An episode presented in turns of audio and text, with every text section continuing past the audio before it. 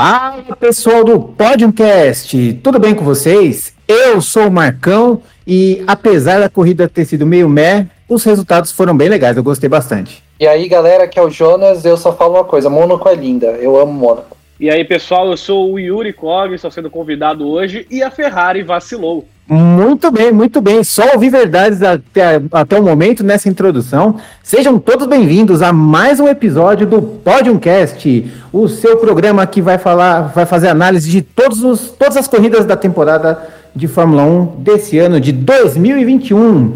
E temos aí um, vamos analisar hoje o Grande Prêmio de Mônaco que aconteceu aí nesse dia 23 de maio de 2021. E para falar aqui desse programa, eu tenho aqui o meu amigo Jonas. E aí, cara, como é que você tá? Tá tudo certo aqui. É, foi uma corrida como geralmente Mônaco é. E foi rápida, né? Foi a corrida mais rápida em Mônaco de todos os tempos. Mas eu achei bem legal. Eu tenho bastante coisa para falar sobre a corrida. É verdade, também tenho bastante coisa para falar. Porém, não estamos apenas em uma dupla. Dessa vez temos um trio. Temos aí direto de Toronto, no Canadá, o nosso amigo, companheiro Yuri. E aí, cara, como é que você tá? Seja muito bem-vindo. Fala Marcão, fala Jonas, muito obrigado, obrigado por terem chamado aqui e é uma honra estar hoje fazendo parte do Podiumcast que, só para citar, é um nome maravilhoso, né? Um nome incrível, realmente vocês mandaram bem aí.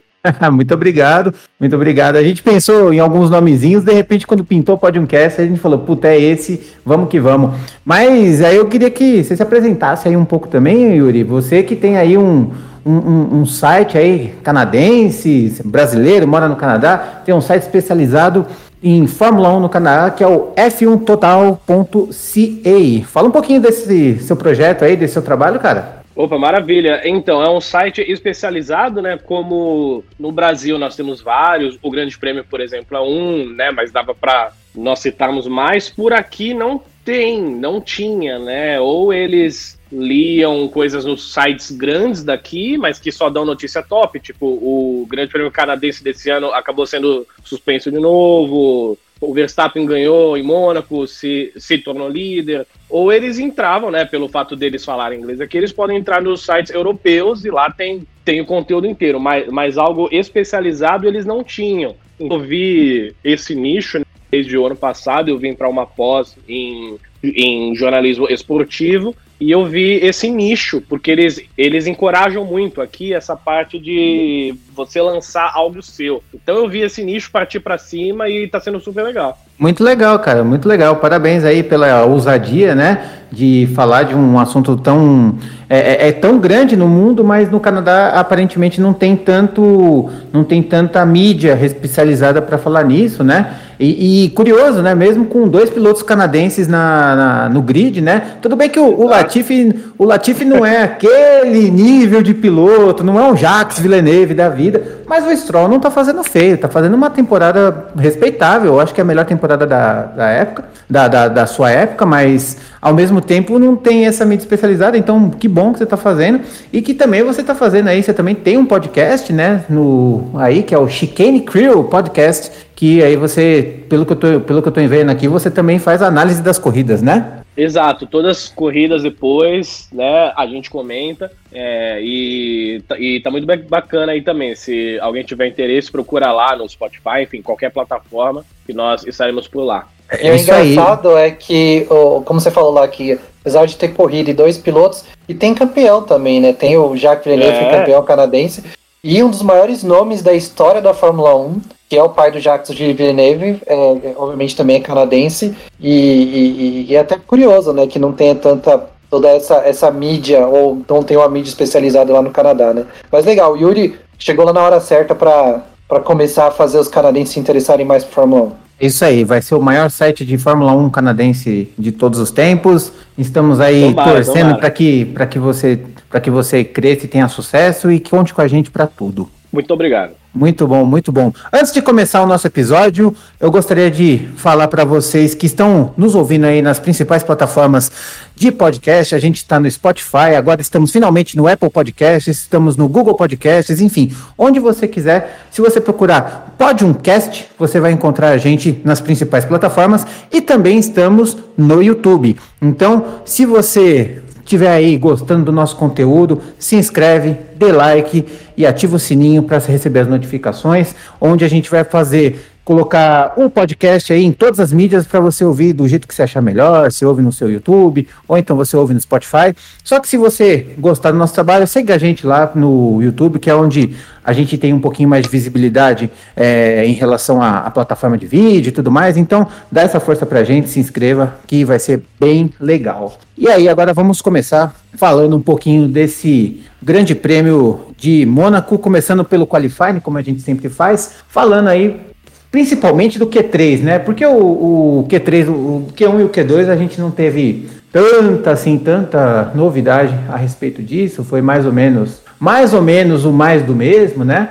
Não tivemos nenhuma nenhum grande feitio. Porém, a gente teve um grande feitio no Q3 que foi Charles Leclerc. Aliás, um, um, um, foi, foi uma montanha russa de emoções, literalmente. Né? Tivemos aí uma Ferrari dominante nos treinos e na classificação, Charles Leclerc fez uma voltaça, voltaça de 1, 10, 3, 4, 6. Eu acho que esse, esse tempo não seria batido de qualquer forma. Porém, quem bateu foi Charles Leclerc, que logo depois de tentar fazer a sua segunda volta rápida, bateu ali na, na chicane, quebrou a suspensão e foi pro Beleléu. Queria que o Jonas começasse comentando um pouquinho desse Q3, o que, que ele achou é, como um todo, assim. Ah, eu gostei também. Eu acho que sobre os Qs anteriores, acho que a maior surpresa foi o Ricardo não ter, não ter passado pro, pro Q3, mas também alguém ia ter que ficar de fora, então é normal que, que, que talvez seja uma McLaren, ou talvez uma, uma Tomate podia ter ficado de fora, mas como o Ricardo está tendo problemas ainda de adaptação com o carro, não achei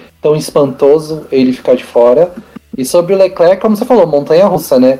Mas eu não sei se ele não seria batido, não, viu? Porque o Verstappen, quando estava ali no túnel, os caras estavam falando para ele que ele estava, se eu não me engano, um décimo e meio abaixo do tempo do Leclerc. Eu não sei se ele conseguiria bater. Eu, eu acho que o Carlos Sainz que ficou reclamando, eu acho que não bateria, mas o, o Verstappen, se pá, bateria sim o tempo dele. Entendi. Bom, quem com certeza não bateria eram as Mercedes, né? Até porque eles não tiveram grandes performances e, na verdade, Lewis Hamilton teve uma péssima performance nesse fim de semana. Então, ele só largou em sétimo lugar. Ele não se encontrou nesse, nesse fim de semana. Não tinha nada do que, que ele fizesse que dava certo. Ao contrário do Valtteri Bottas, que até gostou do carro e largou em terceiro. É, e Mas o Hamilton não não se encontrou, cara. Foi uma coisa meio esquisita, assim. E aí agora eu passo a bola pro Yuri. Queria que você desse aí uns seus dois centavos a respeito de Lewis Hamilton nesse Q3, nesse fim de semana como um todo, da, até a classificação, claro. Então, é, é, muito raro a gente ver isso que nós vimos, né? Porque não apenas ele estava mal, como também o Bottas foi melhor que ele. O Bottas estava tirando mais do carro do que o Hamilton a ponto do Bottas ter brigado pela pole e estar indo para um pódio, né? Se não fosse algo que nós vamos comentar daqui a pouco. E o Hamilton passou longe desses dois feitos. Então é muito difícil a gente ver isso. Aliás, geralmente quando o Bottas consegue ser melhor que o Hamilton, vai, ele ganha a prova e o Hamilton está em segundo. Agora, ter tamanha distância de um para o outro é muito surpreendente. Vamos, assim, quem torce para o Hamilton, né? Quem quer que ele passe o, o grande Schumacher, né? E, e vá para oito títulos, tem que torcer para ser algo isolado, né? E, e, eu acho que vai ser, justamente porque olhando para o passado a gente não lembra de algum outro final de semana que o Bottas foi tão superior. Mas enfim, é algo para nós ficarmos de olho, né? É verdade. Eu, eu acho que não tem um final de semana que o Hamilton foi tão mal assim. Eu não lembro de algum final de semana que ele foi mal o final de semana inteiro. Às vezes ele dava algum Alemanha do ano passado ou errava no treino, mas ele foi mal o final de semana inteiro. Foi. A Alemanha do ano passado ele não foi bem o final de semana inteiro. Assim, não foi tão ruim quanto o Mônaco, mas assim, tudo que tinha que dar errado naquele, naquele GP da Alemanha, para os alemães na Mercedes, deu. Tipo, lá o Hamilton não foi bem, aí ele errou naquele negócio da chuva, aí ele atravessou a grama lá não, no meio do pit então stop. No, no, final, no, no ano anterior. Perdão, 2019. Alemanha, Alemanha 2019, perdão, 2019, é. isso, que foi a batida do Vettel e o e foi quando dizem a história que o Vettel bateu ali, entrou no túnel de Dark e, e nunca mais voltou. É então, basicamente mas, isso. Você vê então, uh, você conta uma vez em dois anos que ele foi é. tão mal assim. Exatamente. Assim. Então, tipo assim, eu acho que ele não, isso não vai se repetir. Tipo, ele não se achou o final de semana inteiro, foi estranhíssimo. numa pista que ele já ganhou e geralmente vai bem, mas eu, eu, eu, eu acho que pro, pro campeonato foi ótimo, mas eu acho que repetir isso de novo até o final do ano vai ser muito difícil. Eu, eu vejo o Hamilton assim, o Hamilton quando ele era mais novo, enfim, né? Ele tinha um emocional muito facilmente abalado. Ele treinou muito esse emocional. Então, assim, a gente vê eventualmente pequenos picos daquele Lewis Hamilton do passado, que era muito reclamão, que não andava bem e que não se acertava, era emocionalmente abalado o poder de resiliência emocional que o Hamilton tem é, é, incrível. Então, assim, ele tem esse momento sim, mas o que eu acho, e pelo que ele demonstra já até nesses restos de, de pelas, essas raras vezes que ele tem um dia ruim, é que da outra vez ele volta, parece que da próxima vez ele volta duas, três vezes mais forte. Então ele tem um, uma rasteira e de repente ele volta tipo, ressurge mesmo uma Fênix muito mais forte, muito mais é, é, cheia de energia, com, recuperando os erros. E esses picos de, de ruindade, por assim dizer, do Hamilton são raríssimos e estão ficando cada vez mais raros. Então eu também acredito que isso foi uma coisa de momento mesmo, uma coisa extremamente momentânea. Eu não lembro do, de uma diferença no, numa classificação tão grande entre Valtteri Bottas e Lewis Hamilton, o contrário, a gente já viu com certa frequência, mas eu também não acredito que isso vai acontecer de novo. Eu acho que foi tipo a união das estrelas, alinhamento dos planetas que fez o negócio dar errado e deu. Pois é, deve ser dois ele, per e ele perdeu também uma chance de entrar no top 5 de maiores vencedores em Mônaco, né? Só para dar alguns números, tem o Senna, né, que lidera com 6, uhum. tem o Gran Rio e o Michael Schumacher com 5, e o Prost com 4. Então são esses quatro pilotos e o Hamilton tem três, né? Junto com o Sterling Moss, Jack Stewart e o Nico Rosberg. Ele indo para quatro entraria nesse seleto grupo dos cinco maiores vencedores em Mônaco. E uhum. se ele tivesse pegado um pódio, ele empataria com o Senna em oito pódios em Mônaco, né? Então ele perdeu uma chance, né? Para quem gosta dos feitos dele, que a cada corrida tem uns oito que ele bate, esses é dois é ele, ele não conseguiu chegar. É, ele vai ter que ralar mais uns aninhos aí para poder conseguir. Eu acho que. Eu não sei. Não sei, tenho, tenho minhas dúvidas. Mônaco é realmente uma pista muito específica, muito seleta,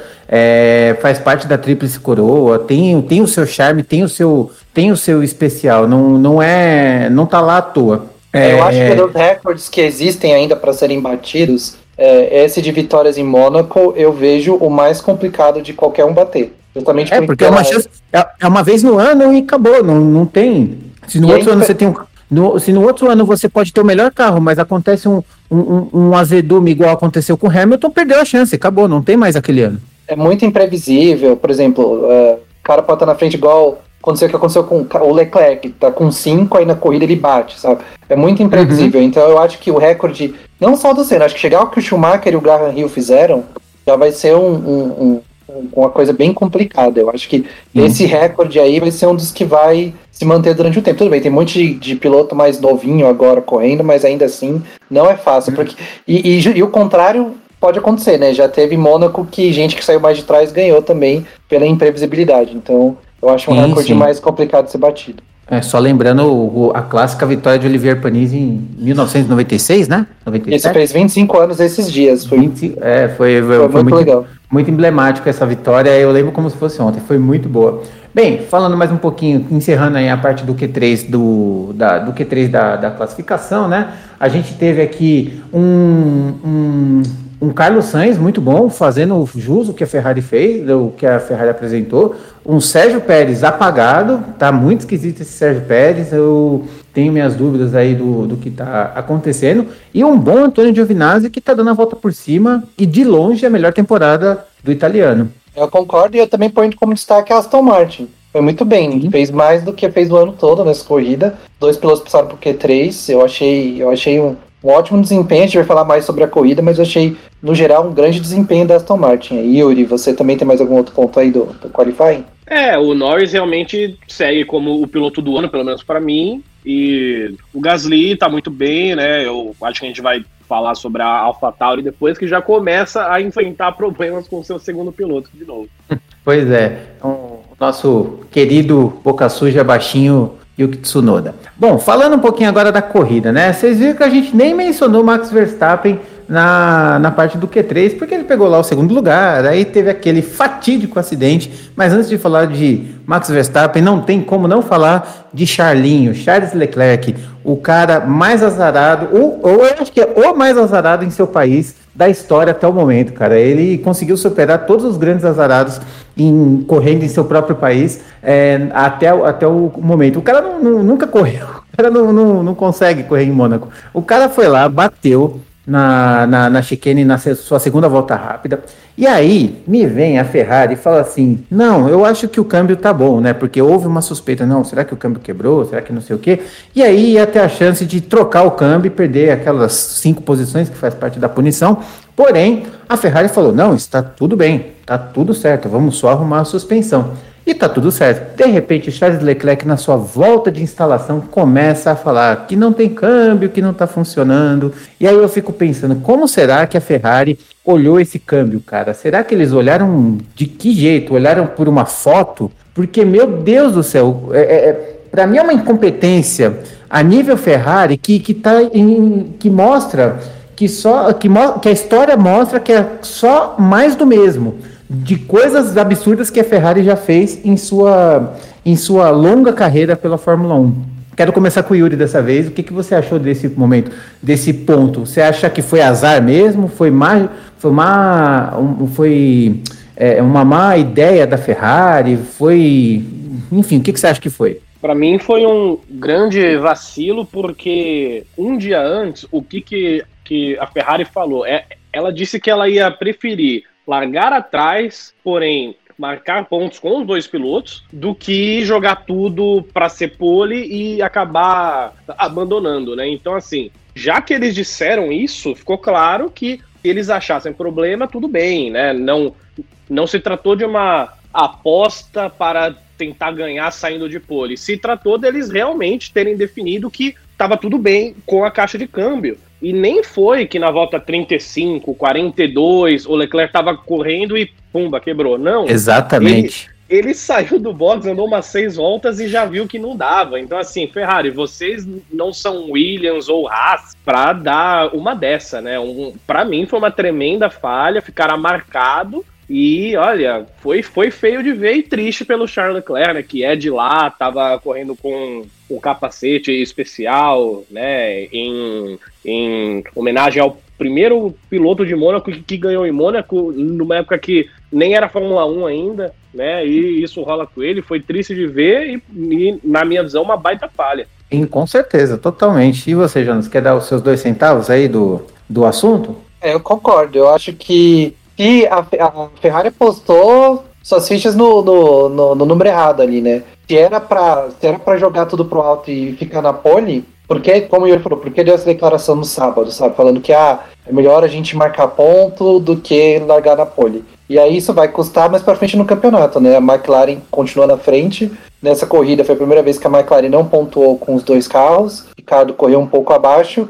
Seria uma corrida para eles marcarem pontos e abrir até uma certa vantagem e acabou jogando meio que tudo próximo. No final do ano, é, como a gente já está falando várias corridas, no final do ano isso faz falta. Né? A Red Bull errou várias vezes nesse, nesse começo, eu acho que em estratégia, nos começos de temporada. Eu falo, no final do ano vai fazer falta, é a mesma coisa nessa briga aí pelo terceiro lugar. No final do ano faz falta. Olha, eu acho que só não vai fazer mais falta porque o terceiro lugar de Carlos Sainz nessa corrida vai fazer todo. A terceiro lugar não o, o segundo lugar de Carlos Sainz nessa corrida vai fazer toda a diferença, porque praticamente ele somou um, um, número de pontos que a Ferrari somaria em uma corrida mais tradicional, é uma corrida mais comum, assim, em termos de pista. Ele Porque não. O Lando Norris também fez praticamente a mesma coisa, chegando em terceiro. A diferença é Exatamente. É Exatamente. Então, assim, eles foram pôr. Ele, ele, a, a, a, o Sainz sozinho e o, o Norris sozinho fizeram aí praticamente em Mônaco fizeram valer as pontuações para a equipe do que seria o dia a dia em corridas mais comuns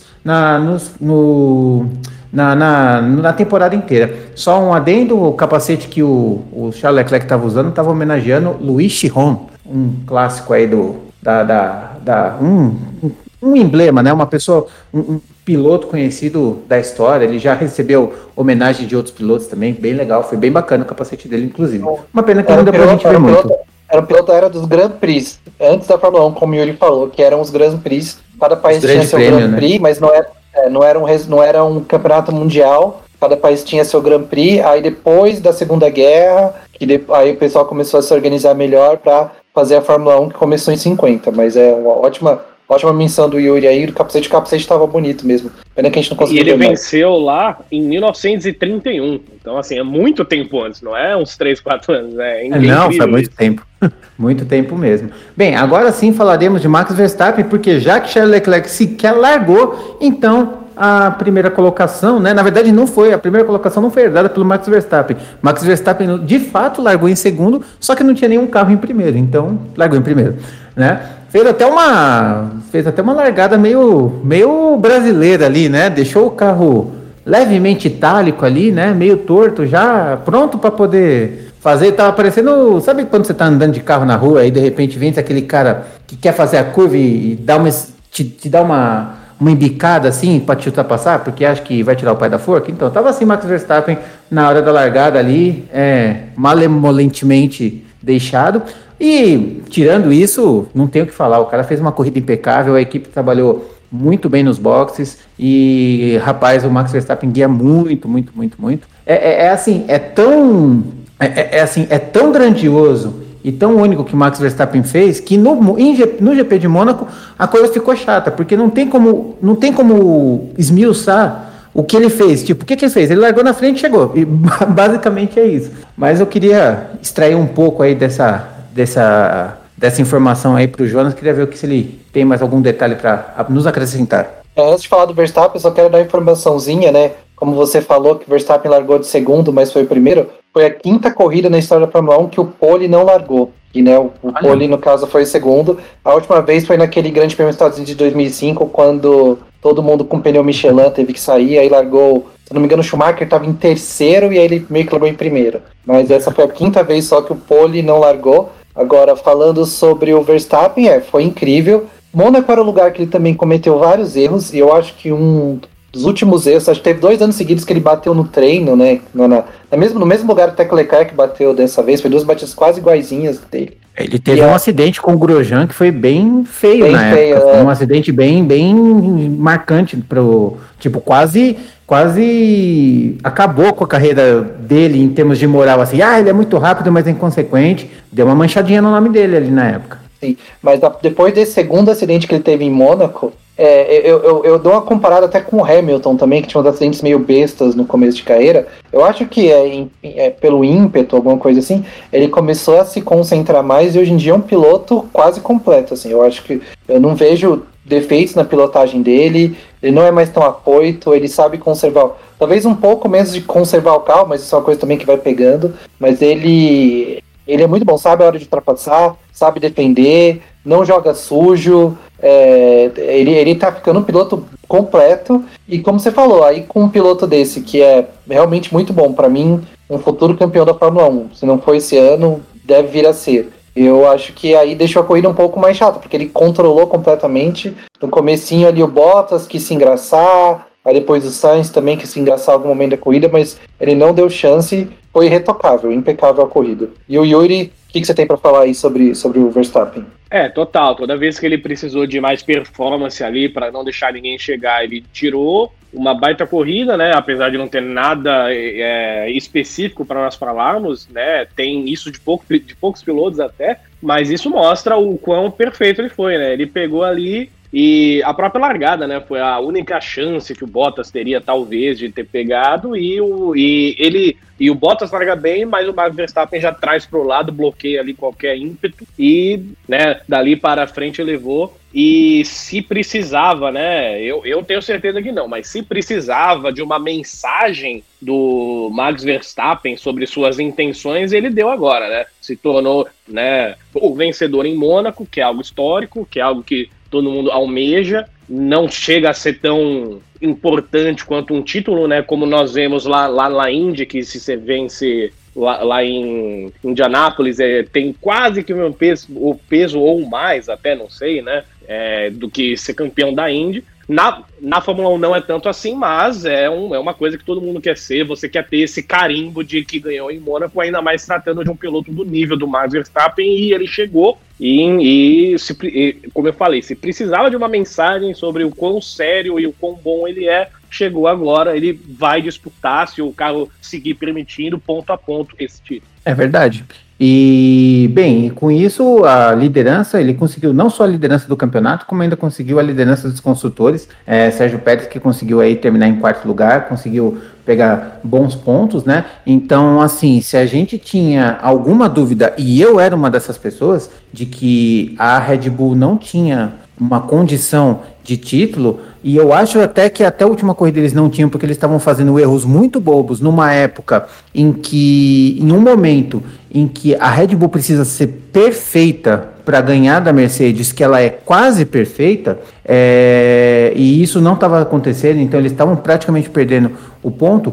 Numa semana, num fim de semana, onde a Mercedes foi muito imperfeita, fez eles dispararem. Então, assim, no momento que a Mercedes falhou drasticamente, a Red Bull e o Max Verstappen, principalmente, não perderam a oportunidade e conseguiram abraçar. Tanto é que agora se tornou um campeonato muito, muito, muito equilibrado. E, bom, continuando falando assim, iria falar agora de Carlos Sainz, ali, continuar um pouco pegando até o top 4, até o Sebastian Vettel, mas a gente não pode deixar de falar de Valtteri Bottas, a gente tem aí uns, uma, umas coisinhas para falar. Valtteri Bottas que está em segundo lugar, e aí, quando tudo parecia que estava dando certo, olha, o, o nível de, de parada de boxe da Mercedes é assim, tipo, a, a, a, Red Bull é a mais rápida, a Mercedes é a mais ok, mas quando é para fazer cagada, a Mercedes é tão perfeita que até para fazer cagada faz cagada bem feita, porque assim, problema com a porca, meu amigo, eu a última vez que eu lembro de temas com porca na Fórmula 1 foi em 2014 com a Williams, quando a, a, as paradas de boxe da Williams eram muito ruins, mas aí ele foi explicado que por conta do calor da roda, a, o parafuso se dilatava e a, pistola não entrava. Então, assim, não encaixava, tinha que esperar uns dois segundos para poder voltar e desparafusar, por isso que eram tão, tão ruins. E o, a Mercedes, eu não sei o que aconteceu, espanou ali o, a porca. O que, que aconteceu ali? O que, que aconteceu, Yuri? Me diga você, que conhece tudo de Fórmula 1. É, então, geralmente a gente costuma ver até, de vez em quando, não com a Williams, né? Mas a, a gente costuma ver uma parada que demora mais um, uh, um, um, pouco ali. Eu disse Williams agora, seria, claro, a Mercedes, mas enfim. Agora, essa da porca ficar presa e, e, e a, e, e o pneu inteiro não sair do carro é extremamente raro e nós não estaremos aqui falando que a Red Bull virou líder se o Bottas tivesse chegado em segundo. Então, a Red Bull contou com um pouco de sorte, mas faz parte. Vai ter corrida que vai ter problema com o carro. Então, o fato é, depois de cinco corridas, quem lidera os dois campeonatos é o, é o Verstappen, pela primeira vez, não só dele, mas que qualquer piloto holandês vira líder. E, e a equipe pela primeira vez, depois que o Vettel saiu, pela primeira vez nessa era híbrida, liderando também. É, o, ele é o terceiro, ele é o quarto piloto liderando desde 2014, porque a gente só teve liderança, não, quinto, a gente só teve lideranças de, de campeonato somente com Hamilton, Vettel, Bottas, Verstappen agora, basicamente. Ah, e o Rosberg. E o Rosberg. Então a gente só teve cinco pilotos liderando no, nos últimos seis anos é, base 6 não, tá indo pro sétimo ano, né? Então ele conseguiu ser o quinto piloto. Agora sim, no corrida passada a gente teve troca de pneu com pneu furado no Giovinazzi, agora tivemos problemas com uma porca. Fico curioso para saber qual vai ser o próximo, o próximo erro dos boxes da, das próximas corridas. Quer falar um pouquinho, Jonas, sobre a, o, o caso da porca? o caso da porca. Como eu tava falando antes com a galera aqui, eu acho que a próxima temporada de Drive to Survive vai ter o nome de um dos episódios vai ser A Porca, né? Vai ser. É, the, vai ser muito é, engraçado. In, ou, ou, melhor, pra ficar legal, tinha que ser In the Nuts. Tipo, pra poder fazer um trocadilho bom. E aí ele. É, eu, eu vi que a Mercedes falou que o problema. Eu, eu não sei se né, com quanto isso interfere ou não, mas que o Bottas acabou parando um pouquinho para trás. Aí, como ele parou um pouquinho para trás, o mecânico teve que colocar a pistola meio de lado, e isso fez a pistola girar em falso e comeu a, a, os dentes da, da roda. E a roda não saiu mais. E, só para vocês terem ideia como não sai, eles vão ter que levar essa roda inteira para a sede da Mercedes para eles cortarem lá a porca para tirar, para puxar a roda do, do disco, né? Do, do, de onde, ela, onde ela fica presa. Então eles vão Nossa. ter que mandar para a fábrica para bater, ou sei lá, sei lá para cortar e, e, e, e, conseguir tirar uma coisa. Eu nem tiraria mais, velho. Eu dava um jeito de arrumar o resto da coisa e deixava isso como não, exemplo de, seguinte, de erro. espeta as outras três e coloca no museu. Deixa ali, ó. Esse é o carro da porca. Pronto, deixa lá no museu. Sabe, assim, ó, agora uma coisa que você falou, eu não tava sabendo dessa. Tipo, a Mercedes indiretamente culpou Bottas. Porque Sim, parou antes. Então, assim, tipo, o relacionamento dele já tá tão cagado, tão cagado, tipo, é aquele, é aquele relacionamento desgastado que ninguém mais aguenta, nenhum, ninguém do casal aguenta, que assim, o cara não pode colocar, não, não pode deixar é um, um, um, chinelo vira, tá meio complicado ali, tá, tá meio azedume ali, não tá rolando. Enfim, rapidinho, Bottas é, não conseguiu. Tem uma, uma coisinha ah. só que eu vi também, né, além de ter que levar a roda pra lá e tudo, é, não, não uma coisinha que eu vi, aliás, uma coisinha que eu ia falar que esse foi talvez das, um dos abandonos mais estranhos que eu vi na, na, minha vida na Fórmula 1 por causa disso, que a roda não saía. E como, né, só para explicar para o pessoal, não dava para ele se manter com esse pneu o resto da corrida, né, a partir do momento que você troca, porque na, na Fórmula 1 você é obrigado a usar dois compostos de pneu, e em Mônaco só teve uma parada, então você teria que sair como botas do composto vermelho, que era macio, para o branco, que era duro. Então não dá para você ficar com três rodas com composto duro, três pneus com composto duro e um com composto macio. Não, não, não, é, não faz parte do, do regulamento da Fórmula 1. Então, como não saía, não saía, não saía, ele teve que acabar abandonando. Eu ia perguntar para vocês se vocês lembram de alguma outra outro abandono por um motivo tão estranho, né? Que não, quando é um acidente, até quando a roda sai, como aconteceu com a Haas algumas vezes, eu acho mais comum do que essa que a roda não sai, né? Eu vou precisar falar. Ah, eu lembro. Hum. Eu vou, Pode falar, por favor. Eu vou precisar falar de algo triste, né? Eu vou lembrar lá de Singapura 2008, né? Infelizmente, o que eu pensei. aquela mangueira ficando presa no carro do Massa é algo que, enfim, nem tem como ver agora porque não tem mais reabastecimento. Mas quando tinha, eu nunca vi. E, é, enfim, é, é, triste falar sobre essa prova, porque foi ali, é, o, o próprio Massa falou recentemente, foi ali que ele considera que perdeu o título, porque ele iria ganhar e de repente fez zero pontos. Uhum. É, eu ia pensar nessa também, mas eu não consigo lembrar de nenhuma nenhuma a, abandono por uma parada de boxe nesse nível. Assim, por, por conta de uma roda presa, eu nunca vi. Eu nunca vi na vida. Então, assim, é, mas o, tem esses casos. Teve um caso que o Verstappen, o carro pegou fogo também na, no, nos boxes, né? Que vazou gasolina. Foi bem, foi bem emblemático também, chamou muita atenção aquela parada dos boxes. Tiveram outras assim, mas realmente por conta disso. Teve a, do, teve a da corrida passada, do pneu furado, que eu falei do Giovinazzi, mas ele voltou a correr, ele só ficou praticamente um minuto parado, mas desse jeito nunca vi. Novidade. Teve o Raikkonen quebrando a perna de, de um mecânico, né, recentemente. Nossa, eu lembro, nossa, eu lembrei da dor. Meu Deus do céu, deve ter sido muito. Eu, eu, eu, lembrei da sensação da dor que eu senti quando eu, eu vi a cena. Meu Deus do céu. Foi, foi pedado. Mas deixa eu só completar só mais última coisinha falando da Mercedes. Eu não sei se vocês viram no Instagram da Mercedes depois, enquanto estava tocando o hino holandês por Max Verstappen, dá pra ver o hino ao fundo. O Toto Wolff fez um, um pronunciamento lá muito duro, falando que é meio que inaceitável, que essas coisas acontecem, mas que eles vão melhorar. Meio que assim, meu, vocês estão cutucando a onça com vara curta. Presta atenção que isso não vai acontecer de novo. Foi um, um pronunciamento bem Tipo, ele que tem aquele sotaque, né? Ele é austríaco, tem esse sotaque meio puxado, assim, ficou uma coisa até meio assustadora, assim, ele falando, mas. É, ele é alto é, também, ele, né? É, ele, ele, ele elogia com entonação te dando bronca, né? É, aquele sotaque meio do Schwarzenegger que ele tem, sabe? Schwarzenegger que, uhum. que, que, que é austríaco, assim, então ficou meio meio pesado, assim, mas assim, deu, deu pra entender o que ele falou, assim, ele bem sério falando. É, só pra fechar esse assunto Mercedes aí, depois se vocês quiserem, gente, se vocês quiserem ver, é, procurem no, no Instagram da Mercedes. É, mas eu meio que concordo, assim, só para finalizar esse assunto, eu meio que concordo. Porque, assim, a Mercedes, ela não é uma equipe excelente, ela não é a maior equipe da Fórmula 1 de todos os tempos, é à toa. Então, assim, quando se é uma, se é uma equipe que é, tem um nível de tolerância baixíssimo, praticamente zero, uma coisa que aconteceu nisso daí, isso é uma catástrofe, isso é uma tragédia para uma equipe dessa, assim. É uma coisa que nunca se viu na vida. Um piloto de ponta não se achando, no, falando como um todo mesmo, foi um desastre esse, essa corrida da Mercedes. Ela teve o seu melhor piloto é, ela teve seu melhor piloto fazendo uma performance pífia, muito ruim, que não conseguiu alcançar, que teve estratégia nos boxes e perdeu, uma, perdeu a posição para o Veto na, na, no primeiro stint de, no primeiro e único stint de parada de boxe, e um, um, um, Bottas, que era a salvação dessa corrida, já que não houve, não houve ultrapassagens, é, ter problema por causa de uma porca, por causa de um, sabe, assim, um, dois erros tão bobos, tão, tão, tão amadores acontecendo numa equipe de elite, tipo, não é digno disso mesmo. Eu ficaria bravo igual e a bronca seria idêntica é, da minha parte. Bom, só encerrando isso daí, eu concordo com, com o Toto Wolff com esse nível de exigência que ele tem que ter sim.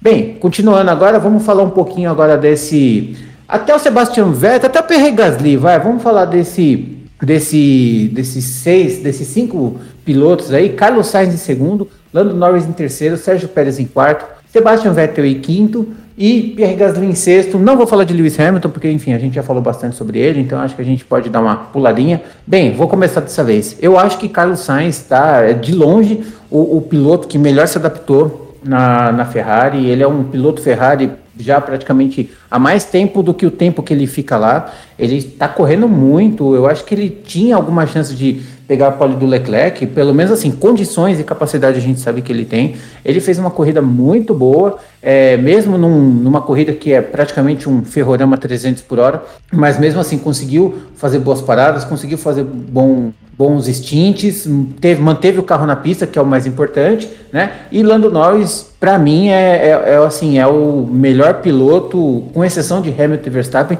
é o melhor piloto da, da Fórmula 1 hoje. O que o cara tá guiando tá demais. Eu acho que eu vou falar isso todos os podcasts que tiver, porque eu não tenho o que falar de. Não tenho mais o que elogiar do Lando Norris. É só simplesmente curtir e apreciar esse momento tão, tão especial que o Lando Norris está vivendo.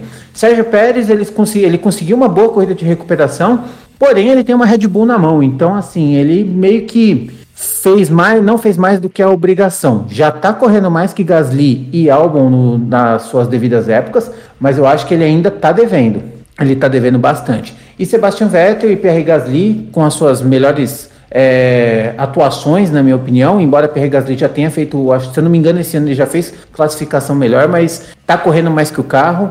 Numa AlphaTauri Gasly, que está correndo mais que o carro, numa AlphaTauri que está tendo estratégias muito ruins. a estratégia em Barcelona foi péssima e na Emília-Romagna também. E Sebastian Vettel que consegue finalmente seu melhor resultado, ficando na frente de Lance Stroll. E quem sabe aí, vai que ele volta a se animar um pouquinho para começar a, a, reagir, né? Porque, querendo ou não, ele deve estar tá se cobrando muito e a equipe também, porque é, não é fácil ser tetracampeão e estar tá numa equipe de fábrica, por mais por pior que seja. Mas uma coisa curiosa, né? Só com esse. No, só com essa posição do Sebastian Vettel, ele fica na frente de Lance Stroll, que teve melhores resultados do que em quatro corridas, né?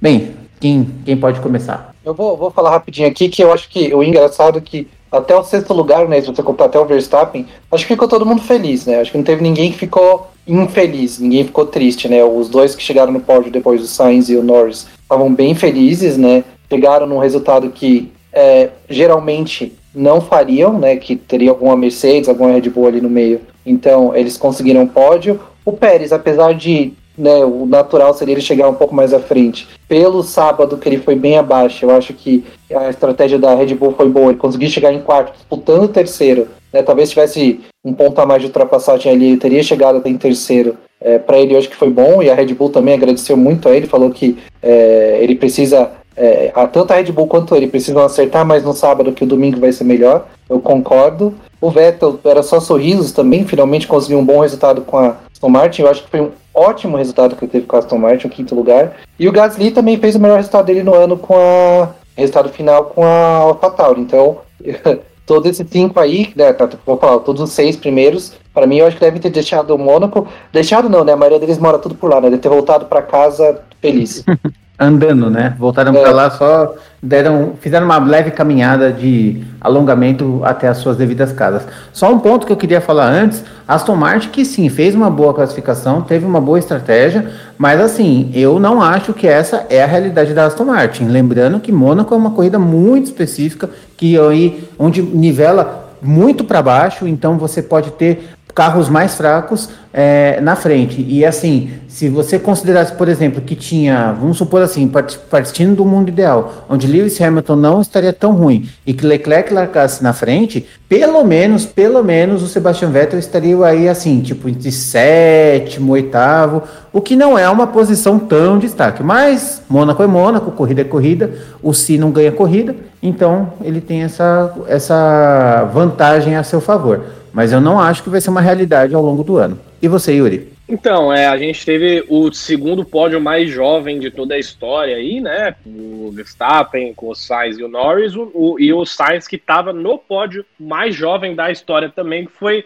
aí em Interlagos em 2019, o Verstappen, Gasly e o Sainz, né? Como o terceiro naquela corrida. Eu estava Os... lá, hein, gente? Eu estava lá nessa corrida. Eu fui ver, eu estava ao vivo em, ao vivo em loco em Interlagos, só para avisar. Que show, muito bom. O Bruno Senna dando volta também, né, com o carro do. Sim, foi animal. Do tio. E então, o Sainz, é, ele é um ótimo piloto. Eu, eu tô muito curioso para ver daqui para frente, nos anos seguintes, com a Ferrari melhorando, se espera, né? Como vai ser essa dinâmica com ele lá? Se vão fazer dele segundo piloto, porque ele tem nível para não ser isso, né? Então eu estou muito curioso para ver uma ótima corrida dele, e, é, igualando sua melhor posição de, de sempre, né? O Norris está sendo o grande piloto dessa temporada, levar a sua McLaren para o segundo pódio em cinco corridas é um feito incrível. Ele está indo bem em treino também. O, o Pérez, né, sair de nono para quarto em Mônaco foi sensacional, né? É uma bela estratégia que a Red Bull fez também. Eu dou um grande desconto para ele sábado, né, que ele largou em nono, mas ele teve tráfego no último setor e na outra volta rápida todo mundo parou de fazer a volta porque o Leclerc bateu, né? Então, em, em ritmo de prova, ele tá muito bem. E se você olhar para o campeonato, ele aparece só três pontos a, a, atrás do Bottas. Então, se ele tem essa função de marcar o Bottas, ele ele está cumprindo. Claro que tem a, tem a questão do, da sorte, né, do Bottas ter saído nessa prova, mas enfim, isso rola. Claro que ele precisa melhorar, ele precisa pegar pódio e tudo isso, mas ele mesmo pediu cinco corridas para se adaptar com o carro. Então, cinco corridas já foram, vamos agora subiu o nível da nossa cobrança aí com o Pérez. Muito feliz de ver o Vettel em quinto, né? Um cara que não tinha sequer pontuado esse ano. Ele foi pro seu primeiro Q3, pegou logo quinto lugar, 10 pontos, como vocês falaram, já passou do, do Stroll, que, que já pontuou três vezes esse ano. E tomara que ele continue tendo desempenhos assim, de forma regular, tomara que não seja algo aqui e ali, porque é um cara que ainda tem muito para dar, né? Apesar de estar tá numa maré ruim. E o Pierre Gasly, grande piloto, eu acho que ele só não está ainda nesse papo de Leclerc, Norris, em termos de, de resultado, justamente pelo carro que ele tem. Talvez se ele tivesse lá com a Red Bull até hoje, se o Helmut Marko não fosse é, um muito... de carne. Exato. É, impaciente, talvez ele tivesse brigando por pódio, vitória, né? Mas é um ótimo piloto também. É, me fala uma coisa, Yuri. É, na, na, nas devidas proporções. Verstappen está para Hamilton, assim como Bottas está para Pérez? Ah, olha, eu diria que o Pérez é muito mais piloto que o Bottas. O que o Bottas tem de vantagens é, são os anos de vivência, né? Ele está na Mercedes desde 17 e sabe que quer pódio, sabe que quer fazer pole. O, o, o Pérez tem uma vitória na sua carreira inteira e ainda busca seu primeiro pódio pela Red Bull, né? Mas em termos de piloto, eu sou muito mais Pérez. Entendi. Beleza, então. Bem, falamos de Lewis Hamilton, teve, teve um fim de semana bem apagado, eu acho que a gente já falou bastante dele. Vamos fechar então o nosso top 10 com Lance Stroll, em oitavo, Esteban Ocon em nono e Antônio Giovinazzi em décimo. Vou ser bem sincero, eu vi pouco Lance Stroll na corrida. Eu acho que a TV não, não calhou de mostrar muito as atividades dele ali. Então eu não, peraí, não peraí. consigo ver. Você falou uma coisa agora que a TV mostrou o Lance Stroll no único momento que não podia ser mostrado. Ah, decolou duas da... vezes. Ele, ele decolou duas vezes durante a corrida, isso é verdade. Não, não. Quando o, o Vettel voltou dos boxes da parada dele, ele voltou ah. disputando com o Gasly. Sim. E eles estavam indo ali na, na, na, na para indo pro cassino, né? Depois da, da, da, da, linha dos boxes, um no lado do outro. Aí quando a gente tava esperando para ver quem ia ficar na frente, eles cortaram a câmera pro Stroll fazendo sei lá o quê. Nossa, é verdade. É verdade. E que raiva, único, eu lembro disso. O único momento da corrida que não, não queria ver o Stroll. todos os momentos eles podiam ter ficado a corrida inteira no Stroll. Só é, nesse momento que não, aí eles cortaram, velho. Eu falei, não, não sei por que fizeram isso. Assim, foi muito isso. Eles estavam entrando nos boxes e eu falei, meu Deus, o que, que vai acontecer? De repente, Stroll. Eu falei, não, volta lá, volta lá. O único momento que teve uma disputa na pista, eles cortaram, velho. Como é, é que pode? única, a única que teve. Que tava é verdade. Hamilton, Hamilton um pouco atrás, aí depois, hoje só que eu vi, e algum onboard no carro do Hamilton para ver mais ou menos o que aconteceu. Porque senão eu não saberia o que aconteceu naquela. Tudo bem, o Vettel ficou na frente, mas de que jeito? Eu não saberia. Então hoje eu vi um onboard do Hamilton, não, eu ainda acho que foi até no, no, da Fórmula 1 mesmo, no, no canal da Fórmula 1, um vídeo que ele estava reclamando que ele voltou atrás, mas aí deu uhum. para ver que aconteceu, os dois disputando ali, subindo para o cassino ali. Então, o, o Stroll apareceu. Não é culpa do Stroll. O Stroll apareceu no único momento que não era para aparecer. Foi horrível isso. É, e, e, ele deu duas decoladas ali naquela. Na, na, na mesma chicane que bateu o, o, o, o, Leclerc. Lá é a Source, não é? La Source, não é? Não, é o, é o da perna da piscina. Isso. Aí ele deu uma decolada naquela salsicha amarela lá, apareceu duas vezes, mas eu não vi muita coisa do Lance Stroll. Fechou em oitavo, fez lá os seus pontinhos e tá tudo certo e segue. Agora a gente teve Esteban Ocon e Antônio Giovinazzi, dois pilotos muito bons, que dois pilotos que estão muito bons, vou, vou me corrigir aqui, e que estão correndo muito bem, correndo mais que o carro, inclusive muito mais que seus companheiros.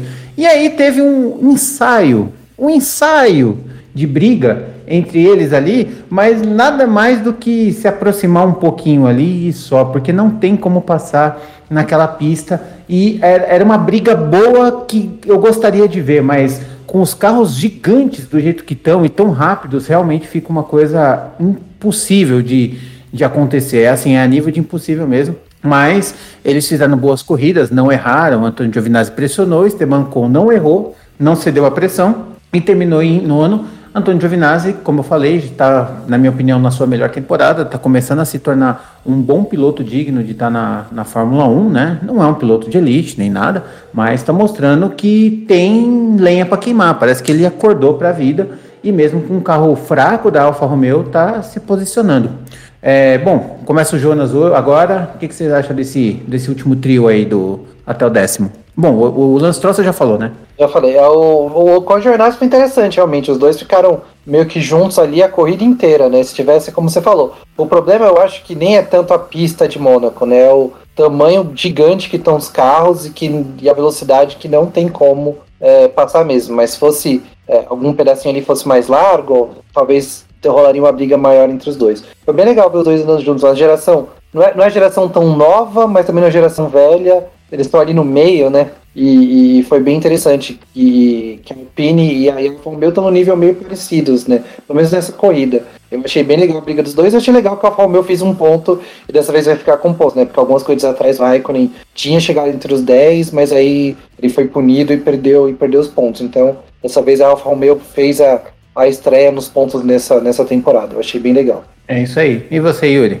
É, sobre o, Stroll, primeiro, ele, ele faz um bom ano, né? É, uma, é um carro que não tá tão legal igual o do ano passado, quando a equipe chama, chamava Racing Point ainda. E ele, por já ter estado lá, né? Por já não ser novo para a equipe, está indo melhor que o Vettel, né? Foi para mais um, um top 10 faz um ano sólido na, naquele nível, né? No ano passado ele fez atuações boas que subiram o nível que todo mundo olha para ele, mas foi um ano inconstante, né? Nesse ano com um carro pior, então talvez sem essas atuações de maior brilho, ele faz um, um ano constante, pegando ponto ali onde dá, sem erros, um bom ano até aqui. E o Ocon nono e o Giovanazzi décimo, né? É, é engraçado, eles estão muito melhores que os seus companheiros de equipes que são campeões do mundo, né? Claro, veteranos já, mas é engraçado ver isso. O Raikkonen ainda está mais perto, né? Só ver por essa corrida, ele foi 11 se talvez algum outro piloto é, do top 10 saísse, a, as duas Alfa Romeos iriam pro, pro top 10, mas o Ocon tá muito melhor que o Alonso, né? E é até difícil de ler isso. Você não sabe se o Alonso tá muito mal, porque tá voltando. Aí você lembra daquele acidente de bike que ele teve, se sabe se tá mexendo com ele de alguma forma. E o, e o Ocon, todo mundo sabe que é bom mas ninguém sabe o quão bom, né? Então será que, que o Alonso está normal e ele está maravilhoso? Ou, ou o Ocon está normal e o Alonso está ruim? É bem difícil de ler, mas ele segue pontuando aí, né? É, eu, na minha visão, eu gosto do Ocon desde a época que ele corria ainda na Force India, teve aquela briga com o Verstappen e tudo mais. Eu sempre achei ele bom. Eu acho que o ano parado para ele foi o que matou a carreira dele ali naquele momento, porque ele realmente voltou muito mais lento, estava tomando o pau do Ricardo direto, mas agora eu acho que ele voltou a, a, ter um pouco daquele ânimo, daquela chama que ele tinha. Eu acho que ele está conseguindo tirar bastante do carro, muito mais do que o, o Fernando Alonso, que a gente vai falar um pouquinho mais para frente. Giovinazzi, eu acho que fica mais ou menos nessa mesma pegada, não, não é um piloto espetacular, mas está conseguindo entregar é, alguns pontinhos que, assim, parece bobeira, mas um ponto para Alfa Romeo são. É. Eu, acho que, eu, eu acho que um ponto para Alfa Romeo é mais valioso que 25 para Mercedes, sabe? É, é, são, é. Coisas que, são coisas que são bem pequenas, assim, que fazem a diferença toda no campeonato. Tipo, mesmo que termine em último, mas pontuando, te dá alguns bônus lá na frente nos próximos, nas próximas temporadas. É, em, Exato. Em em termos de consultores falando. É, só a Williams e a estão 100 pontos agora, né? Vai ser difícil eles chegarem. Talvez um Russell ali com décimo lugar em alguma corrida meio maluca, mas é difícil. E o Giovinazzi, ele já foi muito criticado, né? Ele não é nada incrível, mas assim, para um piloto de meio de grid, de meio para baixo, eu acho que tá bem pago. Ele não é tão jovem, né? Ele tem 27 anos e era legal ter um italiano ali correndo, né? É, é um país que tem muita história, mais por equipe do que por piloto, mas tem pilotos campeões também lá atrás, e é, sei lá, é, como faz falta ter hoje um piloto brasileiro, eu acho que pelo menos interessante ter um italiano lá para uma equipe italiana, né? Eu lembro que ele ficou chateado quando a Ferrari contratou o Sainz. Ele, ele queria ter sido chamado, né? Aí é um pouco hum, pensar alto demais. Mas é um cara Não. que para Alfa Romeo ali tá bem pago, eu acho. É, para Alfa Romeo sim. Agora para Ferrari, meu amigo do céu. Agora, por que, que chamou o Sainz e não eu? Meu amigo, você tá em que ano? Você dormiu e acordou? Não acordou? Não sei você que tá tivesse feito o que o Leclerc tinha feito, não faz sentido mesmo ele achar é. que, que ele teria uma vaga na Ferrari. Acho não, que não, não tem ele, menor ele chance. Pra, no máximo ali, ele, se, sei lá, por dinheiro, né, que, é, que é difícil, chegaria na Aston Martin, sabe? Eu não é, vejo o, o Giovinazzi nas três melhores equipes, não vejo nem na McLaren, por exemplo. É, nem, nem Ferrari, nem Red Bull, é, Ferrari, Red Bull,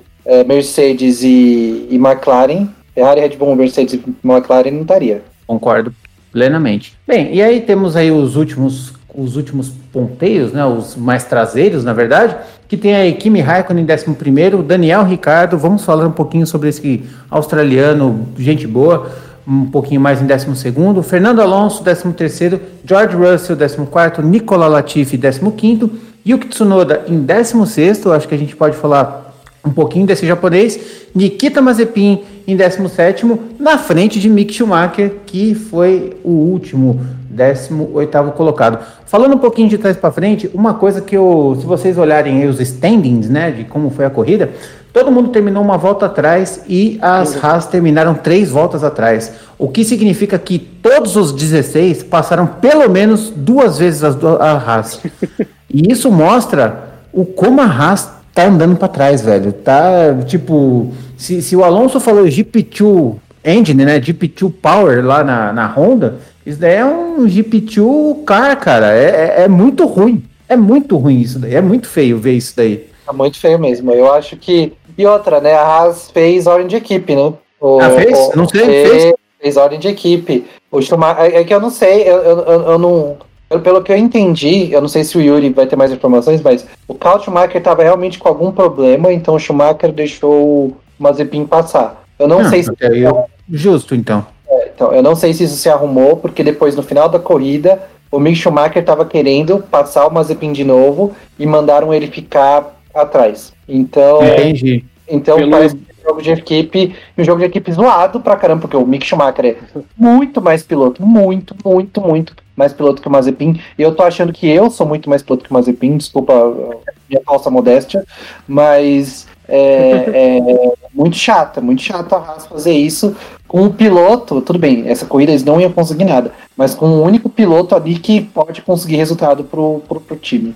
Ah, mas um ordem de equipe valendo um, um valiosíssimo 17 lugar, pelo amor de Deus também, né? É, então, pelo que eu vi, é, o Mick Schumacher estava passando por problemas no carro mesmo, e para quem gosta de né, teorias aí, o russo Mazepin pai estava lá. Então, se Mazepai. alguém pensar que, que seja é, por isso, pode, pode pensar. E, Jonas, eu acho também que eu sou mais piloto que, que, que o Mazepin. Qualquer um que me viu lá na Imigrantes de Fox pode atestar para isso. É, Qualquer um que me viu qualquer um que me viu e o Marcão, viu? Eu e o Marcão, tanto em Granja Sim. Viana, quanto em Interlagos, quanto em Aldeia da Serra, pode testar isso também.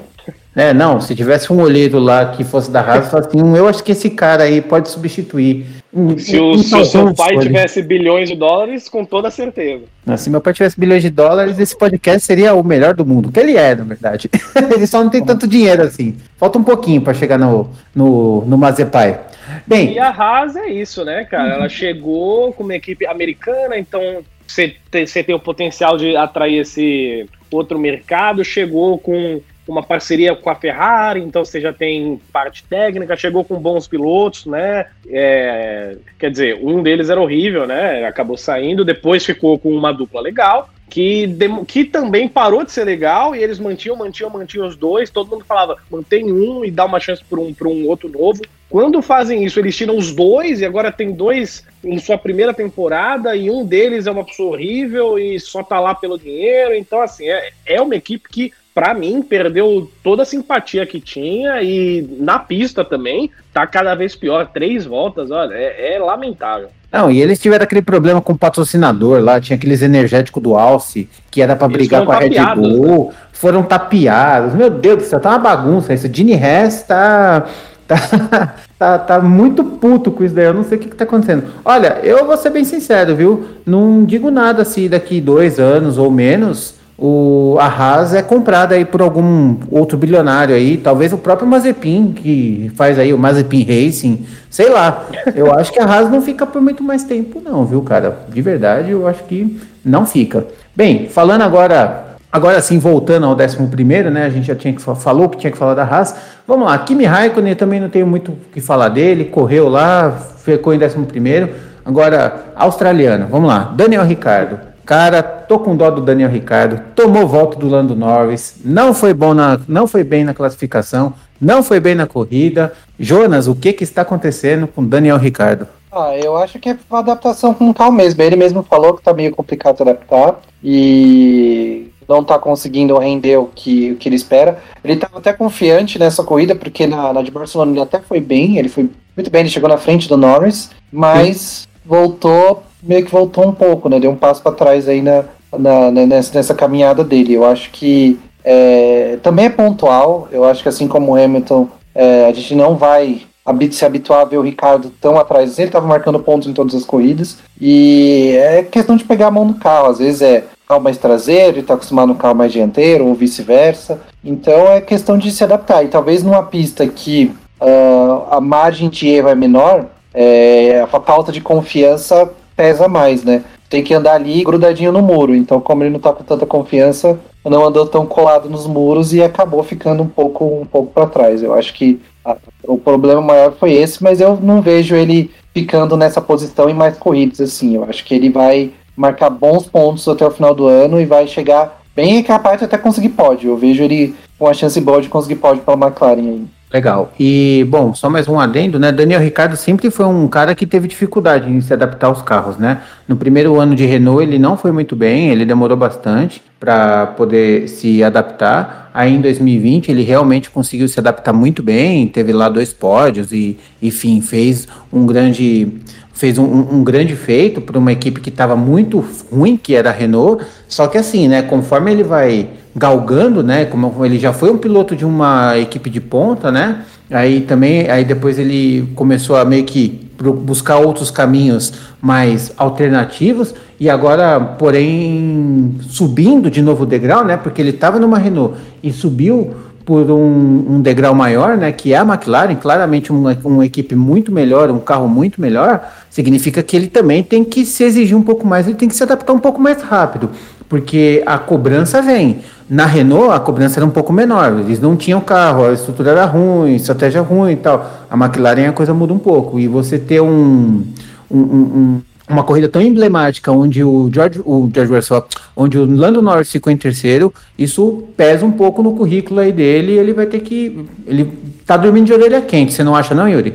Eu concordo muito e eu acho que quando ele chegar nesse nível de estar tá completamente adaptado no carro, que eu acho que vai chegar, porque ele é um, é um ótimo piloto, talvez seja tarde demais para ele ser o cara pela McLaren, porque o Norris, como está correndo e só vai melhorar né, com, a, com a experiência, e acabou de fechar um, um novo contrato com a McLaren. A gente não sabe de quantos anos, porque eles não falam, mas de muitos anos, de alguns anos. Então, é, talvez seja tarde demais para ele, né, quando ele consiga chegar nesse nível. Exatamente. Então, assim, eu fico com um pouco de pena, eu acho que é uma palavra muito pesada, mas eu fico preocupado com o Daniel Ricardo, porque é um piloto muito bom, ele é muito carismático, ele, putz, se ele tivesse um carro à altura, ele faz miséria, como ele já fez miséria, tá procurando lugares, teve uma escolha que, na minha opinião, foi uma escolha certa, que foi ir para a Renault, só que quem não acertou foi a Renault, que tem uma, um caminhão de dinheiro, tem títulos, tem vitórias, tem tudo,